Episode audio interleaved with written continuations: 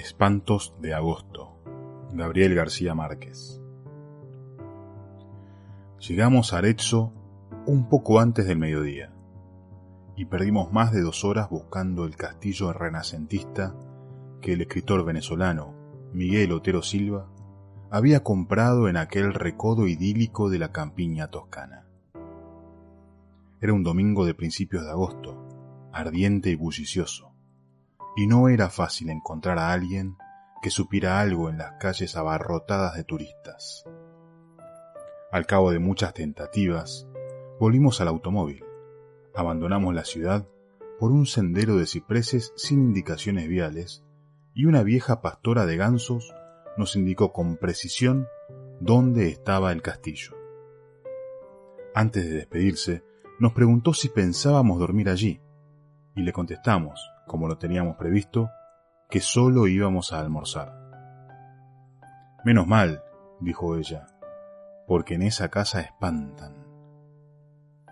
Mi esposa y yo, que no creemos en aparecidos del mediodía, nos burlamos de su credulidad. Pero nuestros dos hijos, de nueve y siete años, se pusieron dichosos con la idea de conocer un fantasma de cuerpo presente. Miguel Otero Silva que además de buen escritor era un anfitrión espléndido y un comedor refinado, nos esperaba con un almuerzo de nunca olvidar.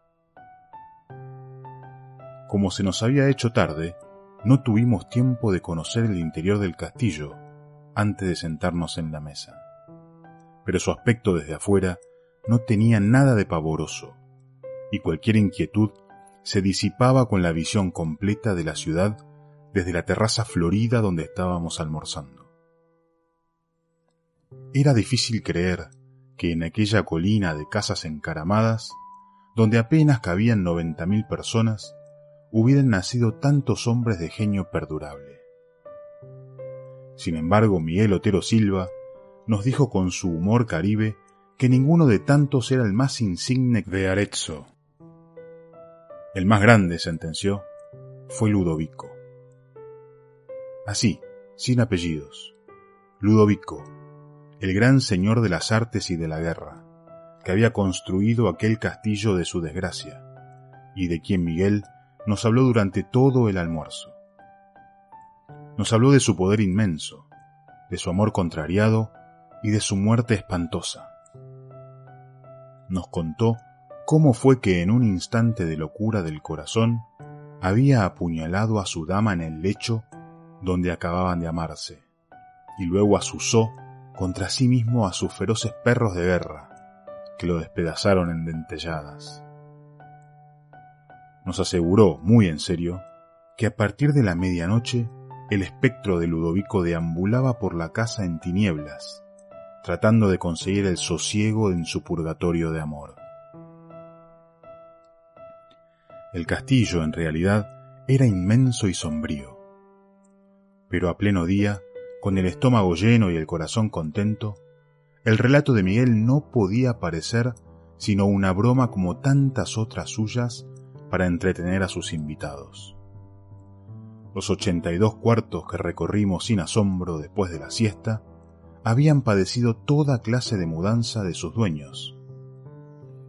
Miguel había restaurado por completo la planta baja y se había hecho construir un dormitorio moderno con suelos de mármol e instalaciones para sauna y cultura física, y la terraza de flores intensas donde habíamos almorzado.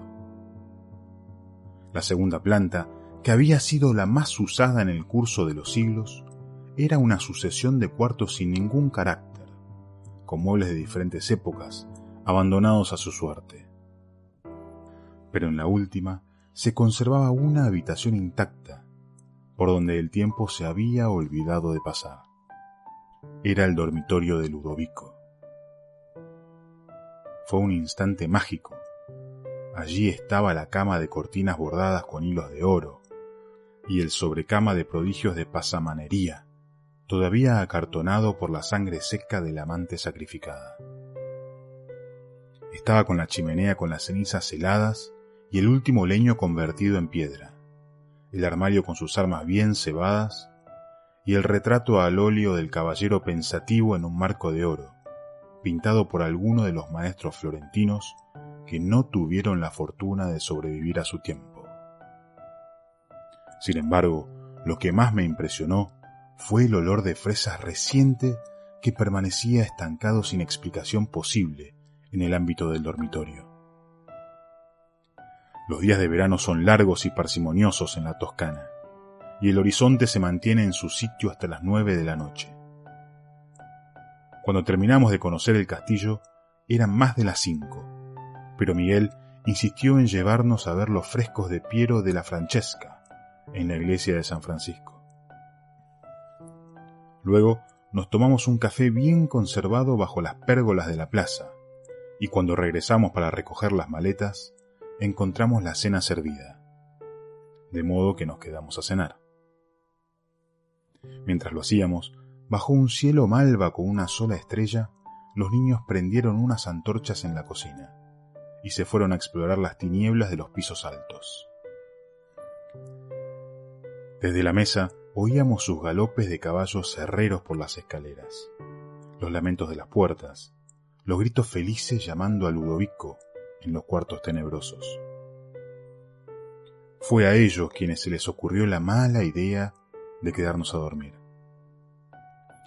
Miguel Otero Silva los apoyó encantado, y nosotros no tuvimos el valor civil de decirles que no. Al contrario de lo que yo temía, dormimos muy bien. Mi esposa y yo en un dormitorio de la planta baja y mis hijos en el cuarto contiguo. Ambos habían sido modernizados y no tenían nada de tenebrosos. Mientras trataba de conseguir el sueño, conté los doce toques insomnes del reloj de péndulo de la sala, y me acordé de la advertencia pavorosa de la pastora de gansos.